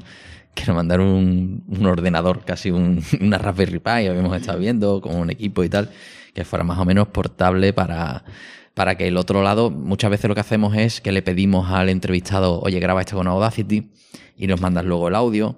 Ya depende un poco también de, de las confianzas que tengas con la otra parte, ¿no? Y, y por eso muchas de las entrevistas suenan mejor. Eh, pero luego problemas de conectividad. Estamos empezando a probar con los directos. Hoy lo estamos haciendo. Ya lo hicimos con, con 3 al cubo. Pero porque estábamos cada uno en un sitio y estábamos grabando en Navidad, creo. no- Bueno, no en verano, ¿no? En verano, en verano. Uy, estoy yo fatal. Ya, ya, Eran vacaciones. ya en es Navidad, caso. ya es Navidad en algunos grandes almacenes, pero Sí, pero, da igual, cuando escuches esto, en algún momento, atemporalmente. atemporalmente grabamos, ¿no? Eh, entonces, mm, ahí teníamos un reto que es que si cada uno graba su audio, digamos, si- y lo subes a la nube y luego eres capaz de mezclarlo, yo me ahorro el trabajo, porque claro, yo que estoy grabando en mi equipo, estoy grabando el sonido mezclado de todo el mundo con los cortes que tienen, más el mío bien grabado. Y si cada uno graba lo suyo, luego el problema es sincronizar cada una de las ondas. Es un follón espectacular. Y ya luego, si alguien la caga, como ocurrió en ese podcast que grabó Joaquín con el micrófono interno, eh, pues ya me fastidia, porque directamente se está escuchando todo y no puedo meter ese audio, ¿no? Y no puedo separar los otros audios. Entonces, tecnológicamente, el tener una grabación en la nube, sobre todo para los que son los podcasts online, funciona bien. Eh, ahí grabamos en directo en YouTube y resulta que tuve que sacar el audio de YouTube. Al final era mejor el audio de YouTube. Era mejor el audio lo que, no tenía cortes. Pues claro, tú lo subes, pero cuando tú te estás descargando, a lo mejor hay cortes en la descarga, pero no en la subida. Entonces, realmente sí que tenía mejor calidad el, el audio que estaba grabado en YouTube que el que yo tenía, ¿no? Yo creo que ahí, sobre todo para agilizar, muchas veces cuesta mucho la agenda, cuadrar agenda, y a vosotros los de RAM, pues claro, venís aquí a la universidad, os tenéis que adaptar a los horarios de la escuela, que no podéis grabar un fin de semana, depende de los equipos y tal. Eso es lo que más, mm, yo creo que eso es lo que más ayudaría, ¿no? Pero bueno, son los próximos retos, como dice. Claro, Marisa, ¿no? sí, sí, yo a aquí se lo pongo. Investigar, a ver Que además sé que viene aquí con la libreta de apuntar y de- el espionaje, que el Z1 estará detrás de todo esto. Z1 ¿Cómo nos, pod- nos, podría aquí patrocinar un poquito. Lo dejamos caer. Cómprame un cómic Z1. Que por cierto, Z1, eh, empresa a la que como Z1 no hemos entrevistado, pero sí entrevistamos en su momento como Magma en Tecnología Entrevistas, en Commit en La Respensa.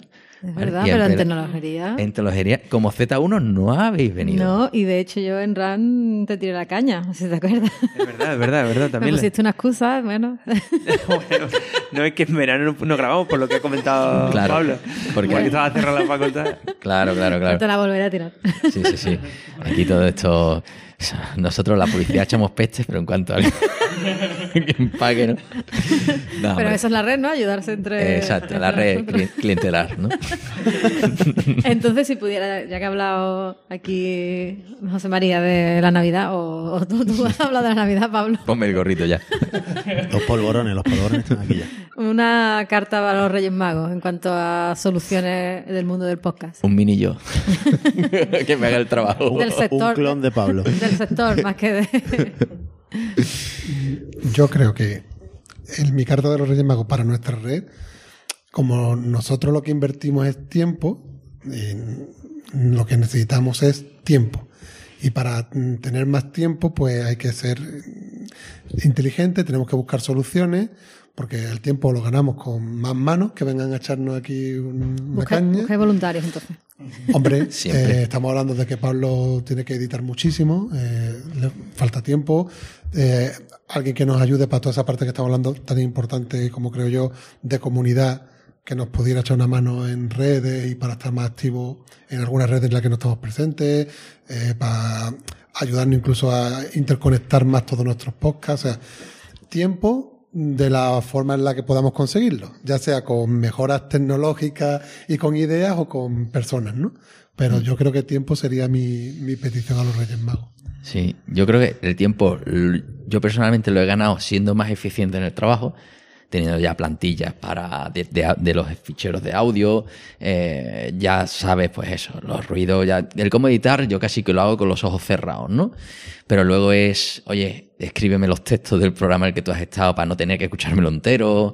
Eh, en el de juegos, pues, oye, ya que tenemos la escaleta, pues vamos a hacer el post antes de eh, sabemos de lo que vamos a hablar, vamos a hacer el post antes de grabar el programa para luego publicarlo y, y que se- y por eso, por ejemplo, hemos grabado mm, viernes y a las doce y media lo hemos terminado y lo hemos publicado, ¿no?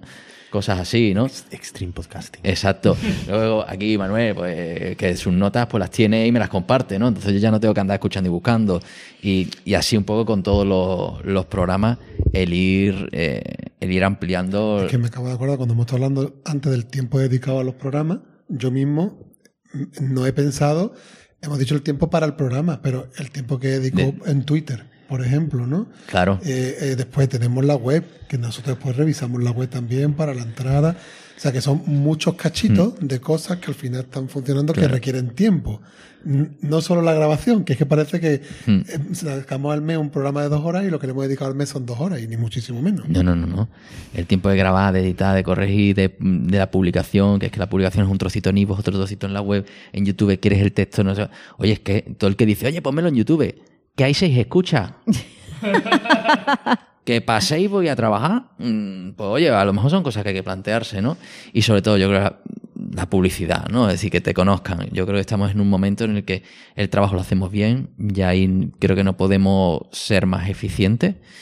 Eh, o, o que digamos que sí, un poquito más, pero no ganamos. Yo creo que nos faltan manos.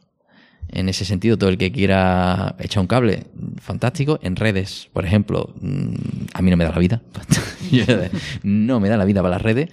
Eh, y bueno, eso, estamos intentando mejorar los procesos para tener más tiempo, pero todo lo que sean incluso ideas de nuevos programas también son siempre bienvenidas, ¿no?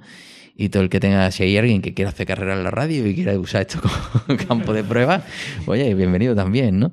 Así que siempre hemos sido un proyecto abierto desde el primer día y, yo lo que quiero es que se, se sume todo el que quiera, ¿no? Y ahí, pues bueno, mm, ahora somos, ¿cuántos? ¿Nueve? ¿Diez? Podcasters ya, ¿no? Con más o menos, sí, ahora somos diez, ¿no? Y sumando, eh, aquí Sandra que se va metiendo, bueno, tenemos una baja, vamos a tener una baja, pero bueno, la vamos a suplir. Pero eso ya lo- los, eh, los oyentes que sigan fielmente algunos de los programas. Qué pocas pistas estás dando. No, yo no sé si, si aquí alguien quiere hablar al respecto. Pero bueno, pero por cambiando el tema así elegantemente. Eh, ¿Cuántos de vosotros, los que estáis aquí en la mesa, sois también consumidores de podcast? Hombre, si no. de vosotros. ¿no? Bueno, yo, yo diría que, de hecho, yo me, me apunté al carro, ¿no? De venirme aquí a RAN porque yo, empe- yo escuchaba RAN eh, Vale. con Adri, empezó y dije, hostia, qué chulo, ¿no? Pero y si puedo yo estar ahí y hacer yo la pregunta. No, pero decir, escucháis otros podcasts que no sean de la tecnología, ¿no? Entonces, mm, yo la verdad que soy una persona bastante autocrítica en, en mi- conmigo mismo, ¿no? Y lo que voy a decir no es para, eh, para- Pero yo creo que hacemos un producto de muchísima calidad. Creo que de verdad lo, lo pienso. Y entonces lo que dice Pablo es que quizás todavía no nos conozcan mucha gente que podrían disfrutar de este producto. Sí. Nos falta un director, directora de comunicación. Sí.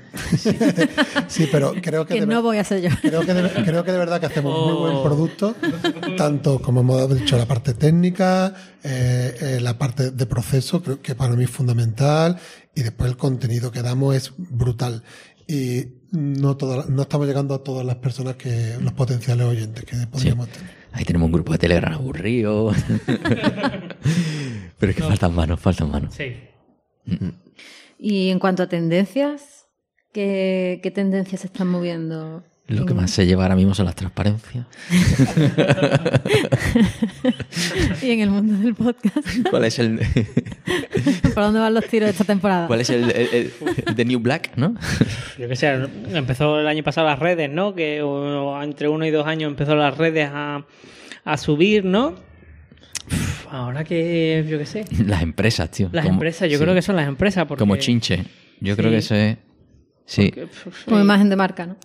Sí, no, yo creo que, que hay muchos que no se están planteando realmente el para qué lo quiero, ¿no? Y eh, por eso hicimos mucho esfuerzo en eso, en convencer a esta empresa en, oye, ¿cuál es el valor que te va a aportar y cuál es el que tú vas a aportar? Creo que hay muchos que están invadiendo un espacio sin saber por qué. Simplemente están ahí, igual que la gente dice, ah, blockchain, ah, sí, sí, me meto, ¿por qué? Hago blockchain. Pero tú sabes algo, tú sabes para qué sirve eso, criatura. Y no, es que tengo el destornillador y lo tengo que usar en algo, pero tengo un destornillador. No, tío, vamos a ver. mm, Y yo creo que aquí es lo que está ocurriendo con el podcast. El- vuelve a ser la palabra del año y es el sitio donde tienes que estar. No sabes para qué. y hay muchos que se van a meter y no saben para qué. Entonces, bueno, mm, ya se aburrieron. Si no sabes por qué meterte, hola arroba tecnologería.com. Nosotros te ayudamos a meterte. O te echamos. También a Te tomar por quitamos las ganas. Adiós. Yo creo que, como dice Frank, una tendencia que ha sido tendencia de dos años, pero que sigue estando vigente, porque está muy vigente en la sociedad, dice tu red, la comunidad. Yo creo que, Hmm. que cada vez tenemos que estar más presentes, y es uno de nuestros debes como redes. Sí. Como red, ¿no? Yo creo que hay que estar muy presente en la comunidad, intentando eso, interrelacionarlo con el que está al otro lado, que al final eh, tenemos que pensar que son personas que se pasan muchas horas de, de- de su día, su vida, escuchando nuestras voces, y, y es una sensación natural por parte de ellos contactar con nosotros, diciendo su opinión, eh, de alguna manera también motivar algún cambio, mm, aportar. al- Y, y- y nosotros tenemos, esto es como los servicios buenos, tenemos que estar eh, eh, por los dos lados receptivos, ¿no? Yo- Tú quieres hablar, yo tengo que estar escuchándote, ¿no? Yo creo que la comunidad es tendencia, las redes sociales son tendencia, lo fueron hace dos años, lo seguirán siendo el año que viene, y, y yo creo que es uno de nuestros debes. Sí. Y por ahí un reto, y ya eso apunta Clarisa.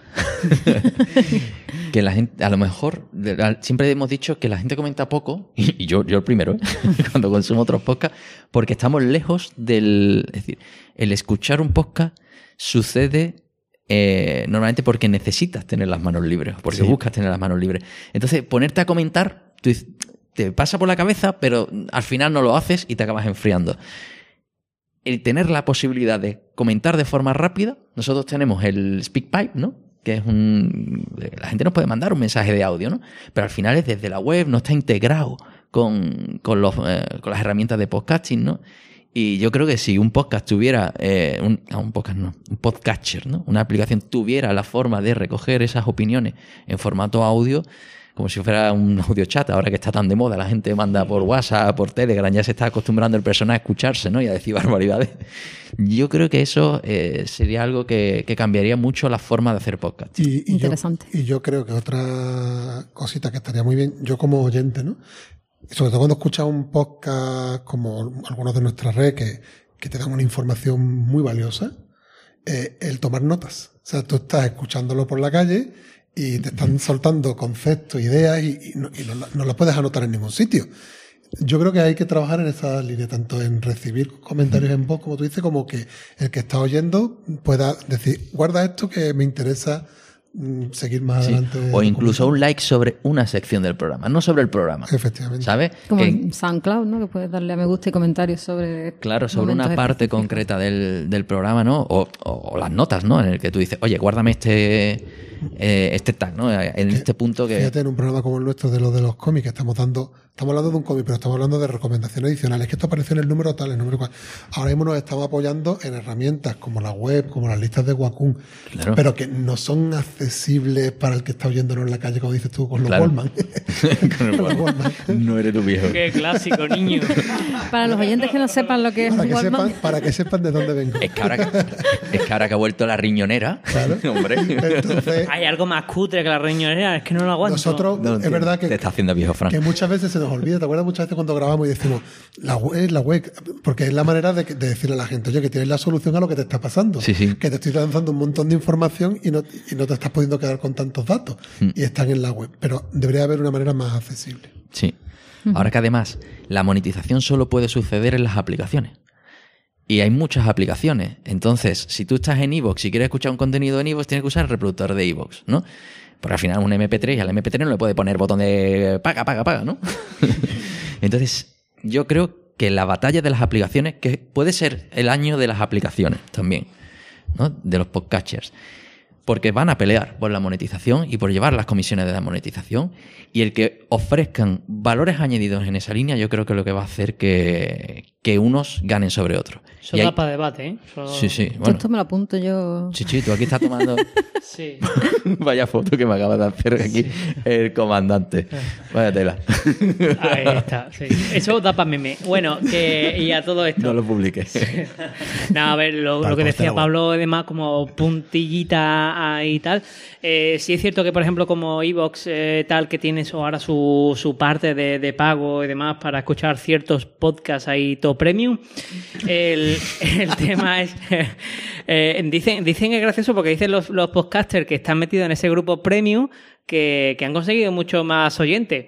No sé mm, si eso es verdad, mentira o tal, pero lo que sí es cierto es que si tú tienes un fantástico reproductor en el que tú escuchas tus podcasts normales y corrientes y de repente vas y, mm, oye, pues eh, quieres escuchar ese podcast premium en el que tú estás pagando, te tienes que cambiar de aplicación y eso es un petardazo porque los vas dejando, los vas dejando, Sí. los vas dejando y al final no lo escuchas. Que pagas, pero no lo escuchas. Yo he dejado de escuchar la Biblioteca de Alejandría. Que por cierto, todo lo que había publicado y que estaba en Creative Commons en archive.org de 8 años de programa, lo han troceado, lo han puesto como pergamino y de repente ahora está de pago en iVoox.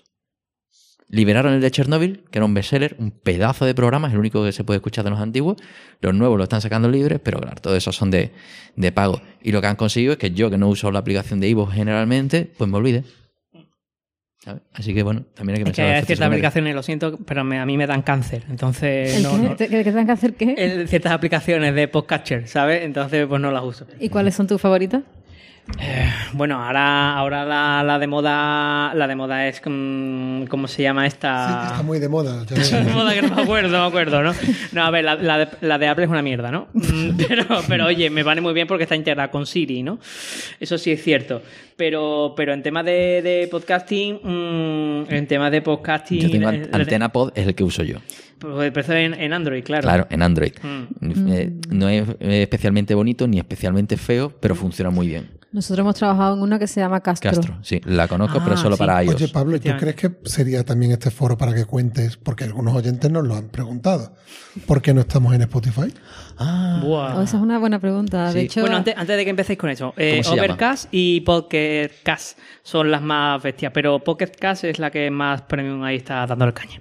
ujú, bien. Y el Spotify, venga, y cuenta esta ahí. información la encontraréis luego en el texto con el enlace correspondiente. Lo, lo- lo No tenéis que estar apuntándola. lo va a hacer la niña de comunicación. Hombre, Esa que no sabemos quién es, cómo se llama.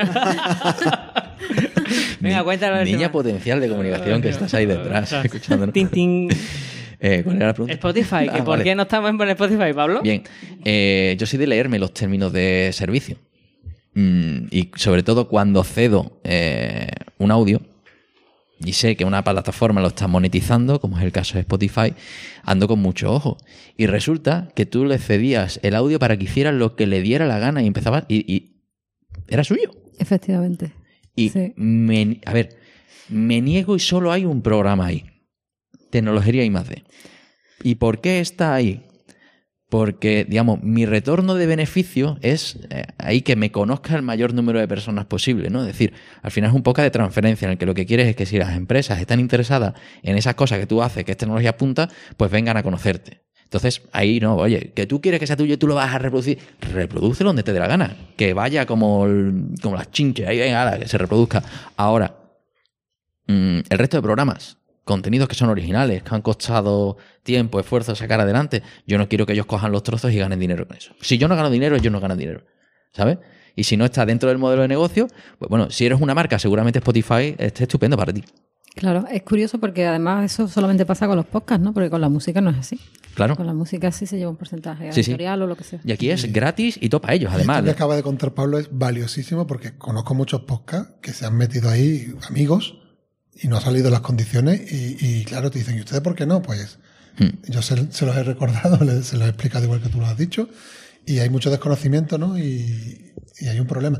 Es verdad que eso en qué está redundando, pues que, pues que hay mucha gente que está, se ha acostumbrado a usar Spotify en su día a día para cualquier cosa y estamos en un, no estamos en un nicho que, que sería muy valioso, pero lo que dices tú es que si yo no estoy ganando dinero con esto, no lo va a ganar otro Claro. con mi contenido, ¿no? Claro, ahí tú tienes que, lo- como te pasa a ti con el programa que sí tiene subido, si te recompensa que te conozca un, montón de gente, pues a lo mejor Claro. Pero gan- ese- ganas en otro sentido. Claro, porque ese digamos que el retorno de beneficio es completamente diferente al resto. Nosotros que lo que queremos, pues estar en contacto con la comunidad, que esa J, también los comentarios están absolutamente. Uno en. Hay uno en iTunes, otro en Spotify, otro. Es que no contesta, po, si es que no me llega. No ah, mira, pues una cosa también que unifique todo No, eso. que unifique, no, que por lo menos te notifiquen cuando llegan las cosas, ¿sabes? Mm. Que Evox lo hace, por lo menos, ¿no? Y, y mandan correos cuando se recibe eso y sí que estamos más o menos al tanto. Pero que hay veces que no puedes ofrecer también un, ser, un buen servicio porque es que no tienes no- notificaciones de las cosas, ¿no? Bueno, y ya para terminar, ¿qué, qué nos espera la próxima temporada de la tecnología? El winter is coming. Bueno, a ver, este año, en principio, octava temporada de tecnología. Seguiremos mm, sacando más de lo mismo, ¿no? ¿Para qué va a cambiar? Así funciona, ¿no? Pues Sí. El primero de la octava temporada está ya grabado. Además, el año pasado decidimos empezar con, un, con una cadena en la que quien viniera nos iba recomendando al siguiente o a alguien que entrevista que le podíamos hacer caso o no. ¿Vale? Ya ahí pues, íbamos decidiendo. Y la verdad que nos está ayudando a, a salir un poco también de, de Sevilla. Vamos a volver porque hay cosas muy interesantes que además han pasado recientemente. Porque hay una cosa en la que estoy muy contento y es que los grandes periódicos están sacando entrevistas dos años después de la que lo hicimos nosotros. Entonces, cuando salís vosotros en Z1, eh, cuando sale Miguel Carranza con Revenue Cat, que ha salido esta semana, eh, Bitnami, eh, pues bueno, todo eso, Jesús Gonzalo Martí con Smart IoT Labs, donde grabamos el año pasado el segundo aniversario, pues, y que vaya gente a rebufo, profesionales de la comunicación, que vengan a hacer las entrevistas después que tú. Son Además, uh, cool hunters. Claro, los Cool Hunters, ¿no? Que aquí somos muy hipsters. y luego también en, en RAN hace poco salió un, un- un medio diciendo la primera entrevista que le hacemos y decimos, no, no es la primera. La primera la hemos hecho nosotros y ha contado mucho más de lo que ha contado ahí, ¿no? Claro. Y, entonces eso nos llena de orgullo y satisfacción, ¿no? Pero el que está viniendo, vamos a seguir intentando ser cool hunters, ¿no? Y como estamos en el negocio de, por lo menos en la parte de, de tecnología, de lo que es tecnología entrevistas, de, de entrevistas a gente desconocida, ¿no? Que está bien sacar a gente que se les conoce, pero darle visibilidad a gente muy valiosa que está un poco lo que llamamos joyas en el fango, ¿no? Luego, del Un Video Memoria, programa que además, eh, que antes no comentamos, ¿no? El programa es el único que no tiene temporadas, que se saca cuando se puede. un podcast que requiere mucho trabajo de documentación, que generalmente es algo que había estado delegando en otros profesores y, y catedráticos de otras universidades, que nos veíamos en las jornadas SITSEDES. Este año no he podido ir, con lo cual no hemos grabado. Y quiero hacer algo incluso que lo prepare yo. Para eso necesito tiempo. Y para tener tiempo, pues también una situación vital. Yo he estado a punto del colapso mm, en cuanto a estrés temporal hasta hace una semana. Eh, yo espero que esta, que ya como profesor titular de universidad, que, se- que ser en breve pueda tener más tiempo. Y, y bueno, y ese programa pues dedicarle un poquito de cariño, que es lo que se merece. Y que se hable de mujeres en la informática también. Porque es un- uno de los debes que tenemos, visibilizar a las mujeres, que desde hace muchos años una profesión de mujeres se transformó en una profesión de hombres por intereses económicos. Eso en cuanto a esos dos programas.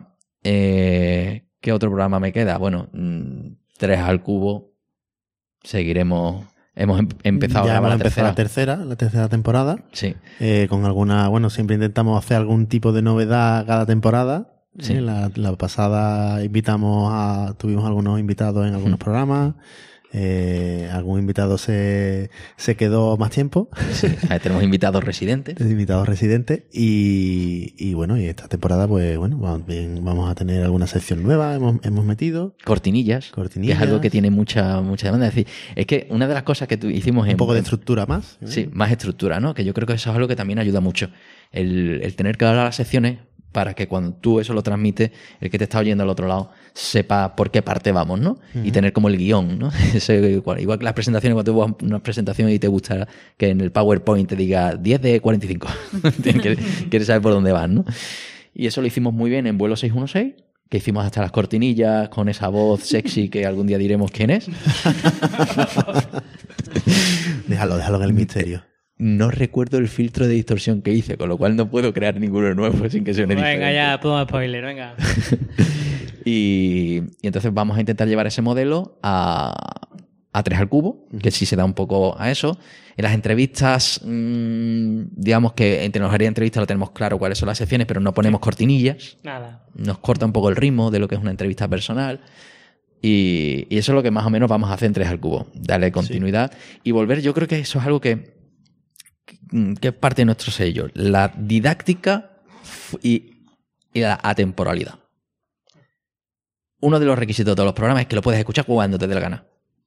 Sin hacer referencia a Navidad, verano, otoño, qué calor hace, ¿no? Ayer, mañana hay un evento, esta semana hay, porque lo escuchas dentro de un año y no vale. Bueno, bueno dentro de un año a lo mejor sí se repite la edición, sí, ¿no? Pero eh, pocas atemporales, ¿no?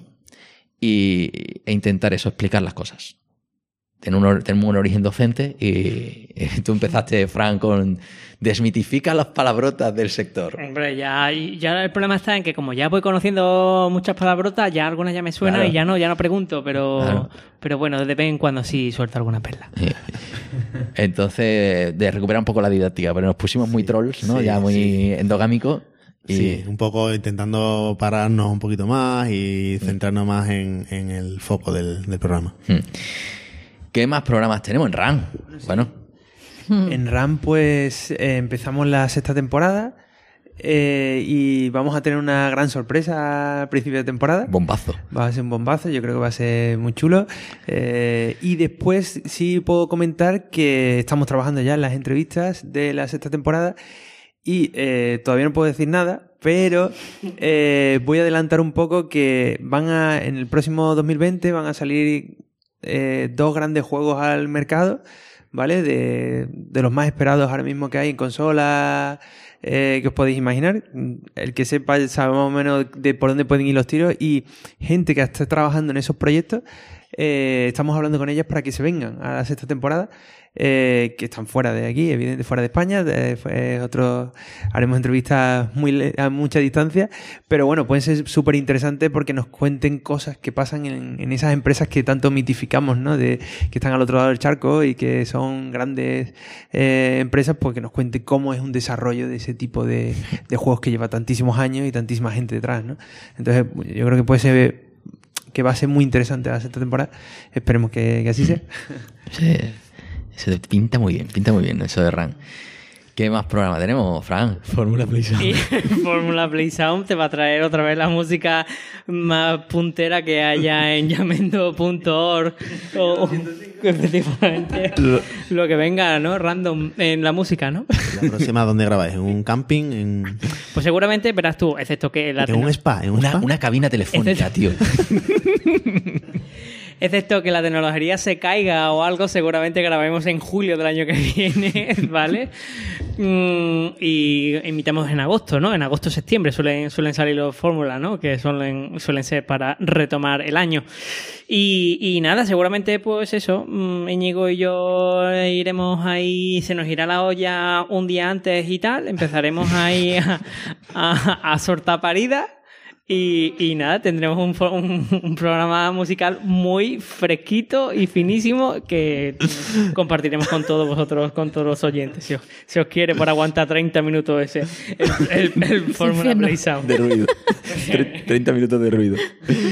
Bueno, vuelo 616.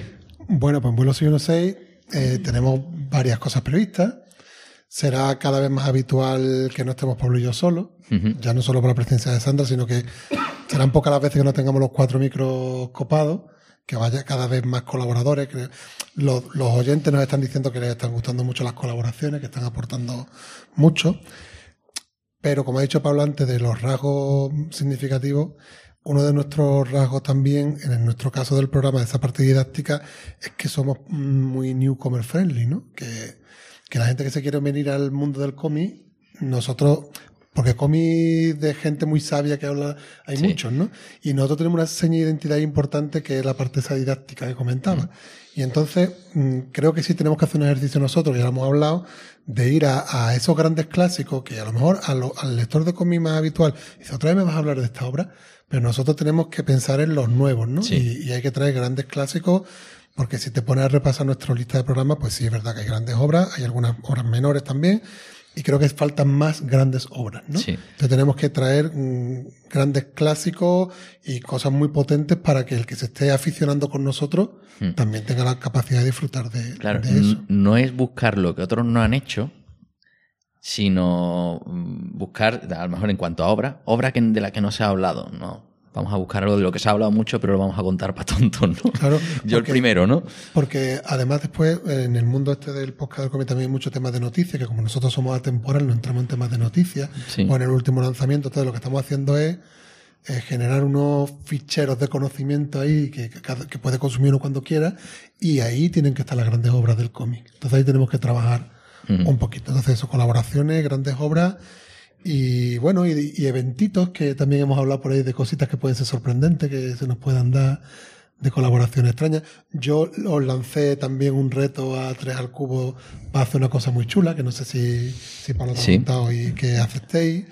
Bueno, Y- pero eso es sobre juegos, eh, sí, juegos infantiles. Sobre juegos infantiles y, de hacerlo. y hacerlo en algún sitio chuli.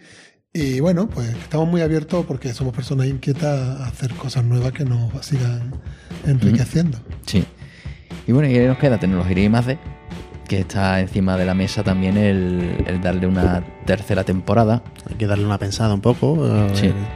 si cambiar a lo mejor un poco el formato. O no sé. Hay hay que dar una vuelta al contenido. ahí. A ver qué- de qué más podemos hablar. Sí. Y, y bueno, y eso es de lo que hay. Respensa, bueno, ya sabemos que es un programa congelado.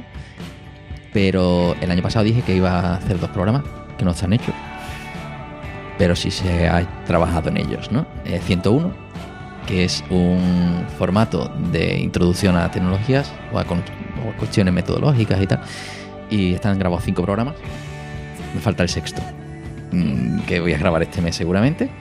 Y, bueno, tengo que trabajar el tema del el audio, de tener una estructura, de la imagen y tal, pero ese sí va a salir este año, seguramente, para rellenar entre temporadas, Queda gusto. ¿eh? que da gusto. Mira, Fórmula Play Sound 2. ah. Incluso eh, hay un evento que, va- que vamos a organizar en unas semanas y, y por no hacer referencias temporales, digamos que había planteado, el, es un evento en el que hay charlas técnicas, un poco improvisado, junto con otros, eh, se llama IT and Dragons, que se organizó el año pasado, que mezcla rol y, y- y charlas técnicas, ¿no? Y en esa mezcla tan ecléctica, pues digo, oye, las charlas técnicas vamos a hacer un 101, pero en el que la, gente que sea experta en algo sea capaz de contar en 101 segundos algo de una tecnología, ¿vale? Y que me lo cuente en 101 segundos. Pues nada, eh, eso es un reto. A lo mejor vamos a intentar grabarlo. Si sale bien, pues lo publicaremos también dentro de ese, de ese programa como experiencia piloto. Si no, pues nada, pues no lo escucharé. Y, y eso es la parte de 101. Y luego ese WordPress con clase, que es el eterno programa que, que llevo proponiendo, ¿no? Eh, como es un híbrido entre vídeo y tal, después de la experiencia del año pasado del Master Online, sí que ya he ido viendo cosas y si encuentro tiempo sacaré algo.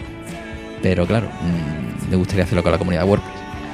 Eso también requiere un esfuerzo y, y tal, no solo por mi parte, sino por parte de gente de la comunidad WordPress. Así que si estás escuchando esto y te interesa, hola arroba tecnología.com y nos echas una mano, porque al final es una cuestión de, de manitas, de tiempo y de que tenemos siete programas andando.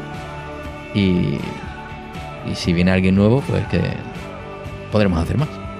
Bueno, pues muchas gracias por todo. Muchas gracias José María, Manuel, Pablo, Jorge, Fran. Y, y nada, que mucha suerte para la próxima temporada y nos seguiremos escuchando. Pues muchas gracias, tres añitos Felicidades. y vamos a por el cuarto.